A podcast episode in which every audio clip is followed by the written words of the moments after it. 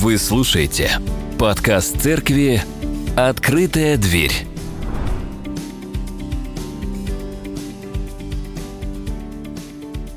Всем привет! Приветствую еще раз. 21 сентября, день э, проведения Куликовской битвы. Вот, и в преддверии этой даты хотелось бы немножко вспомнить. Мы все о ней слышали, да? Вот, э, в, она произошла 20, 21 сентября 1380 году. Вот, в то время Русь находилась под, э, под властью Золотой Орды уже 100 лет. Вот, и вот как это великое событие описывает советский историк Федор Несторов. Под черным великокняжеским знаменем колыхалось людское море. Вся Московская Русь была представлена здесь. От стольного града во главе с Великокняжеским двором до последней глухой деревушки, до далеких лесных заимок, куда крестьянские топоры с саха ходили, и куда добрался вестонож с призывом браться за оружие. После короткого жестокого боя татары сбили, смяли и отбросили в сторону передовой и сторожевой полк. Русские всадники, как было условлено, привели, привели погоню к своим главным силам, к большому полку. И тогда Мамай, как на это надеялся московский князь, окрыленный достигнутым успехом, бросил все свои силы на пешую русскую рать в полной уверенности, что сломит ее одним мощным ударом. Уже земля стонала от опыта десятков тысяч татарских лошадей. Небосклон наполовину закрылся плотной завесой пыли. Казалось, сама смерть распростерла свои черные крылья, охватывая ими большой полк. Но не к ней, не к плотной массе приближающей конницы были прикованы взоры всех. Глаза русских ратников следили за двумя хорошо знакомыми фигурами всадников, выехавшими перед полком. Великий князь Дмитрий Иванович спешился, положил на землю щит, отстегнул меч, сбросил плащ, снял позолоченный шлем и прочие доспехи. Его спутник – это был соратник князя с юных лет боярин Михаил Андреевич Бринок. Облачился в великокняжескую одежду, взял оружие князя и встал на его место под знамя Москвы. Князь же, надев доспехи простого воина и пересев на другого коня, въехал в пеший строй, и войско сразу же потеряло его из виду. До каждого сердца дошел смысл увиденного. Дмитрий не скрывался в зеленую Дубраву вместе с засадным полком, не возглавил свою конную дружину, не окружил себя стальным кольцом старых верных приятелей, искусных в боевом деле бояр, но пожелал в этот торжественный и, быть может, последний час стоять плечом к плечу со своими черными людьми, потому что от них, смердов, сермяжных мужиков, зависела судьба Руси. Так пусть вся дружина ляжет костьми, пусть исчезнет в круговороте схватки человек в знакомых, в знакомых всем великокняжеских доспехах, пусть великокняжеское знамя, осеняющее их сейчас своим траурным полотнищем, склонится до земли и пропитается их кровью. И это еще не поражение. Нельзя признать себя побежденным, пока где-то рядом, в общей свалке, неотличимый один от других, бьется их князь. Он навсегда останется с ними, живой или мертвый. От удара конной массы в человеческую стену многие в рядах сразу были раздавлены. Многие в тесноте задохнулись, но стена, подавшись немного назад, все же выстояла. Не произошло того, в чем был уверен Мамай, чего боялся Дмитрий. Никто не побежал, никто не бросил оружие. Татары могли бы, не идя в рукопашную, издали стрелами засыпать беззащитную русскую рать. Но хан хотел быстрой победы и предпочел прямой удар. За его высокомерие ордынцы платили теперь большой кровью, вырубая ряд за рядом упорно сопротивлявшихся русских и сами теряя множество убитыми. Так продолжалось более трех часов. Глава засадного полка, князь Владимир Андреевич Пуховской, глядя из укрытия на побоище, говорил воеводе Боброку Волынскому. «Долго ли нам здесь стоять? Какая от нас польза? Смотри, уже все христианские полки лежат мертвы. В самом деле, большой полк сильно поредел. Ряды пешей рати легли, где стояли, как скошенная трава. Однако нависшая была угроза прорыва в середине была отражена свежими пешими полками сульзовцев и владимирцев. По словам летописца, наибольшие потери понесла пешая русская Великая Рать. Однако сломить ее не удалось. Татары изменили направление атаки и, сосредоточив остаток своих сил против конного полка левой руки. Его артынцы потеснили и повернули спиной к зеленой дубраве. Тогда Боброк сказал Владимиру Андреевичу, ветер переменился и дует полку в спину. И князь Епуховской дал долгожданный знак выступления. Молчаливая ярость, разрывавшая грудь дружинников, наконец нашла выход. Засадный полк ударил с холма с такой неистовой стремительностью и силой, что татары сразу же забыли, зачем у них в руках оружие, и доверили спасение жизней измученным лошадям. Далеко уйти они не могли, мстители избивали охваченных непреодолимым ужасом беглецов по всей округе. Битва завершилась, как и началась, великим побоищем. Эта победа пошатнуло положение татаро-монгольского ига и сильно повлияло на дальнейший ход истории. Это была битва с видимым противником. Русские видели своих врагов, выставили какую-то тактику против них, и предводитель их, Мамай, был человеком во плоти. Но есть война невидимая, которая идет сейчас, в которой мы все участвуем. Какую роль мы занимаем и что нам нужно сделать, чтобы одержать победу и выстоять. Это мы сегодня и выясним, разбирая наш сегодняшний отрывок. Давайте мы его прочитаем полностью – Наконец, братья мои, укрепляйтесь Господом и могуществом силы Его. Облекитесь во все оружие Божье, чтобы вам можно было встать против козней дьявольских. Потому что наша брань не против крови и плоти, но против начальств, против властей, против мироправителей тьмы века сего, против духов злобы поднебесных. Для сего примите все оружие Божье, дабы вы могли противостоять в день злый и все преодолев устоять.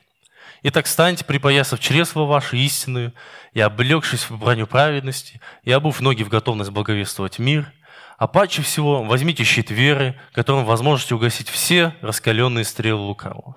И шлем спасения возьмите, и меч духовный, который есть Слово Божье, всякую молитвою и прошение молитесь во всякое время духом, и старайтесь о всем самом, о всем самом со всяким постоянством и молением о всех святых.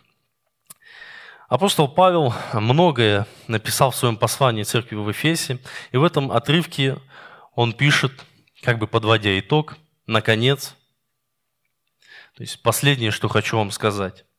И он дает нам прощальное, да, это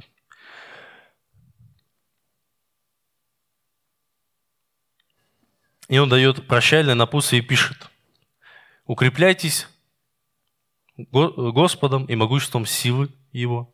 Облекитесь во все оружие. А для чего?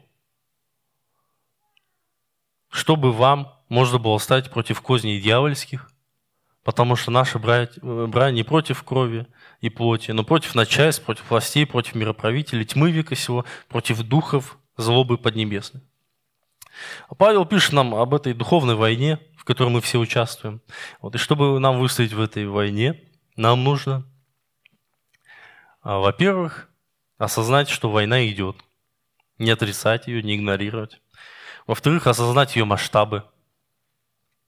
И в-третьих, знать, кто наш враг, и знать его способы ведения боя. Всякая тьма, которую мы видим в жизни – это дело рук князя, господствующего в воздухе, о котором Павел уже писал в своем послании во второй главе, в первом, втором стихе. «И вас, мертвых по преступлению и грехам вашим, в которых вы некогда жили по обычаю мира сего, по воле князя, господствующего в воздухе, духа, действующего ныне в сынах противления». Этот князь – сатана, дьявол. Ничто грешное не обходится без участия дьявола и его слуг. Повсюду они окружают, окружают верующего человека и всяким случаем пользуются, чтобы делать ему пакости. И плоть влечет, и мир соблазняет и теснит, но тут и повсюду разят бесы. Их вмешательство в нашей жизни обширнее, нежели мы могли бы себе представить.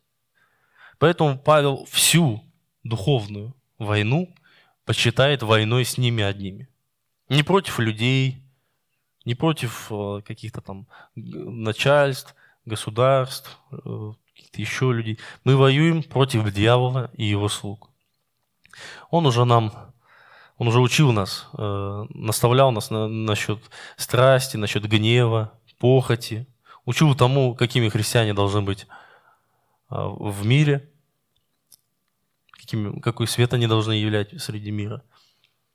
И теперь он нас вооружает против главных врагов, которые никого из нас с вами не оставляют и не оставят в покое.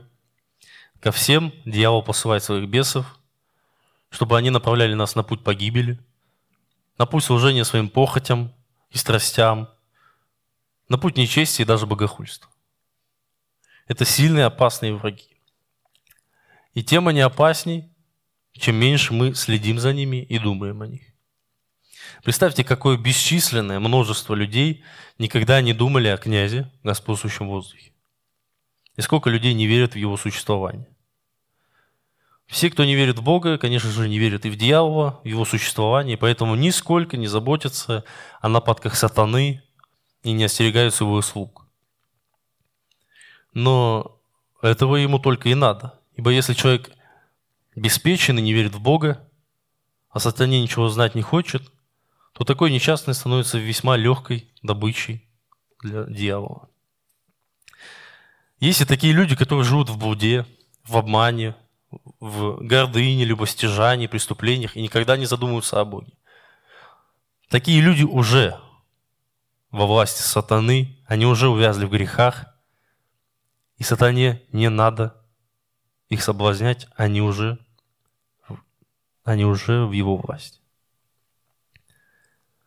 А что сказать о нас, христианах, которые верят в Бога, верят, не сомневаются в существовании дьявола и бесов, вот которые слышали и помнят эти слова Павла о князе Господнем в воздухе. Нас искушают бесы повседневно, толкают на блуд, на, сер- на серболюбие, на тщеславие. Мы с вами подвергаемся искушениям служить своим страстям ежедневно. Сатана постоянно строит нам козни. Это его основное оружие, это хитрость, хитрости, ловушки. Наш враг никогда не предлагает нам явных грехов – не называет их до служения, но по своему коварству устраивает все иначе. А именно, пользуется предлогами, уважительными причинами.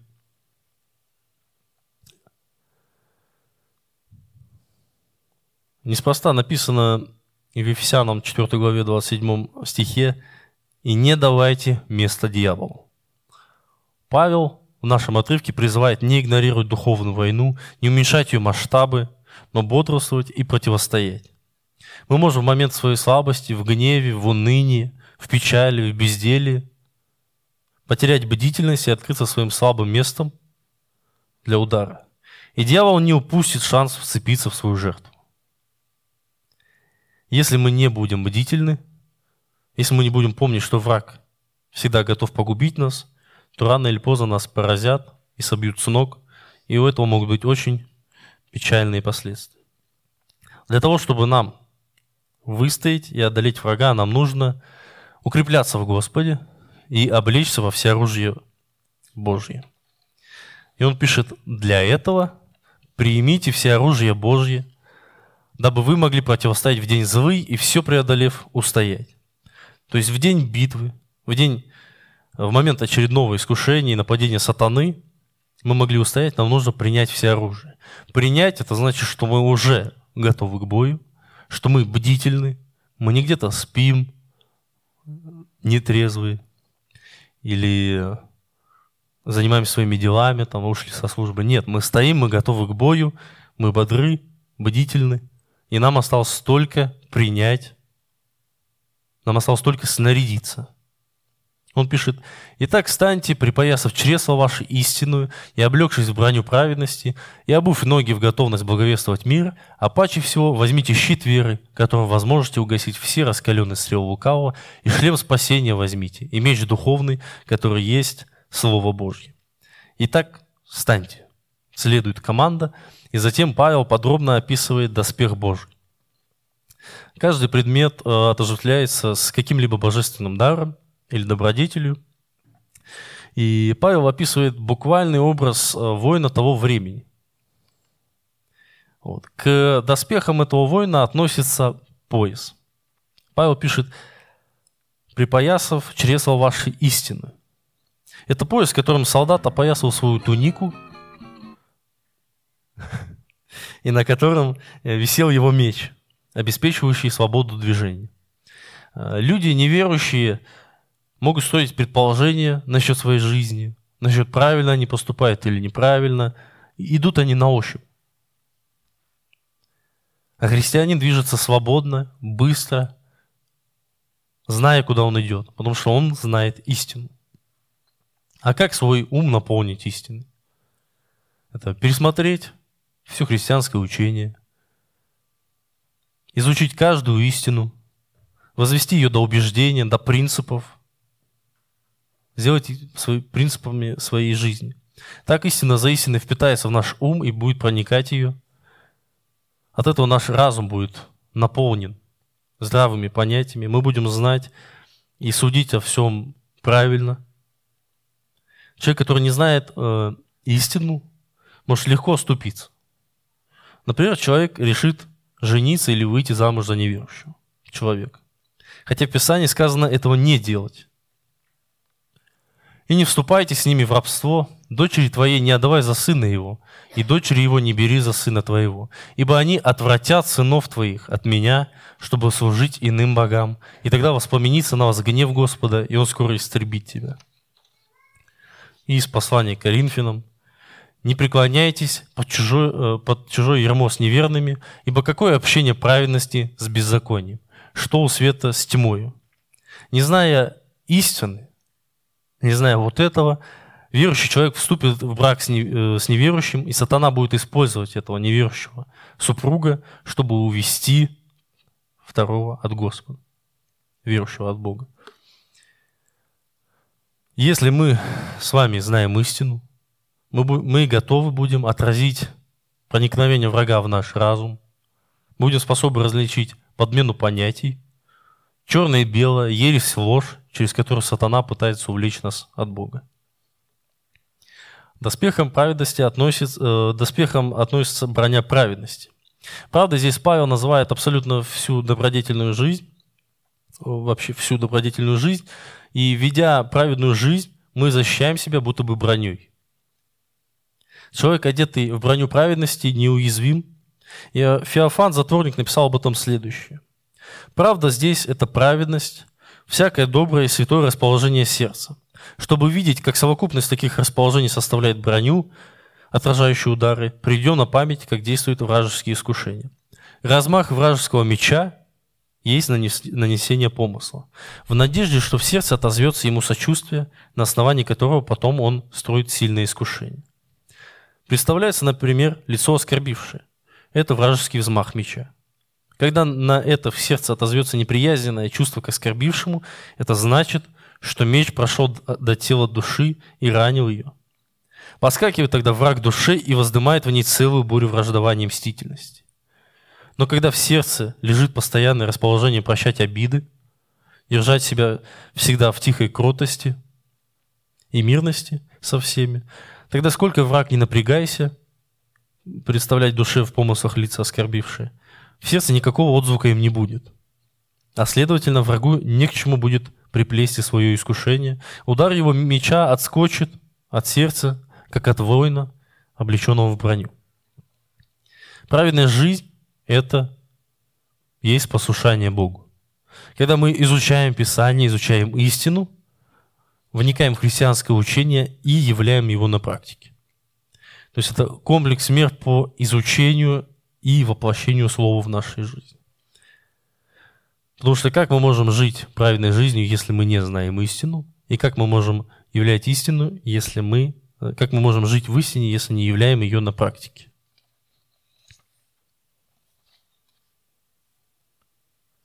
Следующий доспех э, воина небесного – это сандали.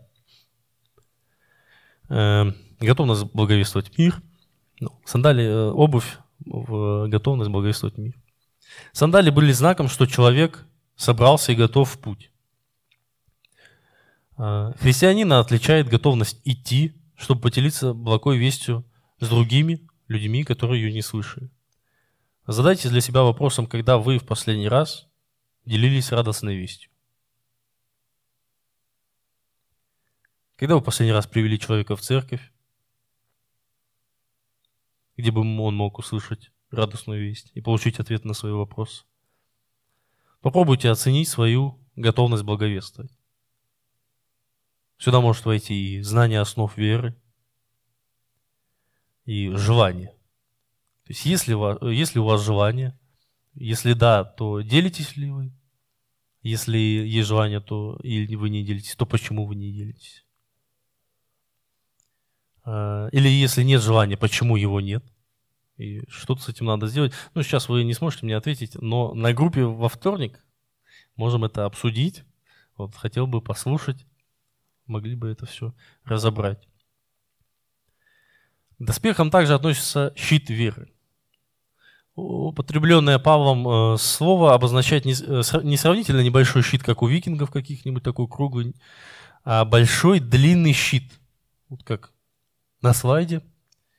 Это доспех тяжело вооруженного воина. К самому страшному оружию древности относились э, дротики, стрелы, которые э, обвязывали паклей. Эту паклю э, смолой пропитывали и поджигали, и пускали эти стрелы во вражеские отряды. Вот. И когда вот этот щит большой, он был сделан из двух слоев древесины, и когда подставляли его навстречу этим дротикам, они входили в него и э, гасли. Вера может помочь противостоять стрелам искушения. Раскаленные стрелы – это внешние и внутренние э, искушения, сомнения, страхи. Эти горящие стрелы, которые у нас спускает сатана, мы можем погасить щитом веры. Для Павла вера всегда есть полное доверие Христу. Когда мы идем с Христом, мы защищены от всякого искушения. Петр также писал об атаках сатаны, но использовал другой образ. Он писал, трезвитесь, бодрствуйте, потому что противник ваш, дьявол, ходит, как рыкающий лев, ища кого поглотить. Противостоите ему твердою верою, зная, что такие же страдания получаются и с братьями вашими в мире. Бог же всякой благодати, призвавший нас в вечную славу свою во Христе Иисусе, сам по, временном страдании вашем, да совершит вас, да утвердит, да укрепит, да соделает непоколебимым. Следующий доспех – это шлем спасения. Спасение относится не только к прошлому. Спасение, которое принес э, Иисус, дает нам прощение прошлых грехов и силу для преодоления будущих. Шлем предназначен для защиты головы от потрясений. Бывает так, что мы оступимся, согрешим, и тогда подступает сатана и начинает нам внушать, что мы недостойны спасения, что у нас теперь, что мы его лишены, что у нас нет пути назад, что мы ничтожны и слабы. Но нам нужно надеть этот шлем спасения и верить, что мы спасены благодаря жертве Иисуса. И согрешив, нам нужно исповедовать свой грех, просить у Господа прощения наших грехов и двигаться вперед, не теряя надежды. Также к доспехам относится меч духовный. Этот меч – Слово Божье. Слово является одновременно нашим оружием для наступления и оружием для защиты. Как им пользоваться, показал Иисус – когда, будучи искушаем в пустыне, рассекал все хитрости дьявола мечом слова. На каждое искушение он давал ему, говорил ему э, цитату из Библии, э, из Писания, и дьявол отступал. Он не мог к нему подступиться, потому что Иисус рассекал каждую попытку. Также и мы должны упражняться в знании Писания, мы должны вникать и изучать его, так же, как воины упражняются во владении своим мечом. Чтобы мы могли в момент искушения дать отпор сатане. И Павел обращается к великому оружию, к молитве. Всякой молитвой и прошением молитесь, во всякое время духом, и старайтесь о всем самом со всяким постоянством и молением о всех святых. О молитве можно сказать э, две вещи, отметить. Что молиться нужно во всякое время с усердием и постоянством. Мы склонны молиться, когда, когда в нашей жизни наступил какой-то тяжелый жизненный кризис. Но это не должно быть так. Ежедневная молитва дает христианину силы на каждый день. И молиться нужно с усердием, прилагая все силы и концентрируя все свои усилия на этом. Мы должны работать над своей э, молитвенной жизнью, чтобы она была ревностной, настоящей, не пустышкой. Также молитва не должна быть эгоистичной. Мы должны научиться столько же молиться за других и с другими вместе, как за себя. Как часто мы, вот мы молимся, даже вот если мы ежедневно будем молиться, да, или молимся ежедневно, попробуйте для себя поразмыслить, сколько из вашей молитвы вы молитесь только о себе самом. Наверное, процентов 90, да? Я просто размышлял, э, смотрел, пока готовился к этой проповеди. У меня так. Я понимаю, что это не должно быть так, и эта проповедь меня тоже учит в первую очередь. И, наконец, Павел говорит о том, чтобы его друзья молились о нем и о мне, дабы мне дано было слово устами моими открыто с дерзновением возвещать тайну благовествования, для которого я исполняю посольство в узах, дабы я смело проповедовал, как мне должно. Он говорит не о каком-то покое или мире, просит молиться, а о том, чтобы ему была дана возможность с дерзновением, то есть смело возвещать тайну благовествования, что любовь Бога принадлежит всем. Как мы можем все, что мы сегодня услышали, применить на практике? Во-первых, нам нужно укрепляться в Господе, наполняться силами, не бояться, но надеяться на Божью помощь.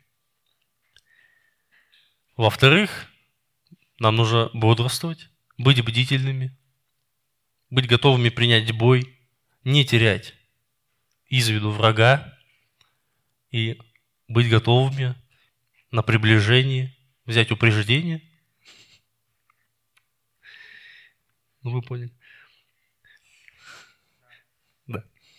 В-третьих, принять Божьи доспехи, которые описывал Павел, чтобы когда мы вступили в бой, мы не проиграли, а все преодолев, выстояли.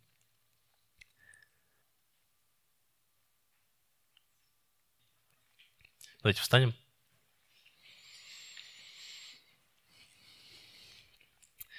Господь, спасибо Тебе за Твое Слово, которое мы можем разбирать за это время, седьмой день недели, Господь, который мы выбираем проводить, Господь, в Твоем доме, в церкви, в собрании святых с нашими братьями и сестрами, Господь. И можем разбирать это Слово, можем учиться у него, Господь. Спасибо Тебе за это послание апостола Павла, за то, что мы спустя такое большое количество времени, Господь, можем учиться у Него, Господь, впитывать это. Помоги нам это все являть в нашей жизни, помоги нам принять это обмундирование, доспех Твой, Господь, надеть, вооружиться, быть бдительными, Господь, бодрствовать, видеть каждую нападку сатаны, Господь, каждое искушение, знать, Господь, как отвечать, и быть готовыми, Господь, принять бой, устоять и пройти до конца, Господь и быть спасенными, Господь, спастись. Аминь.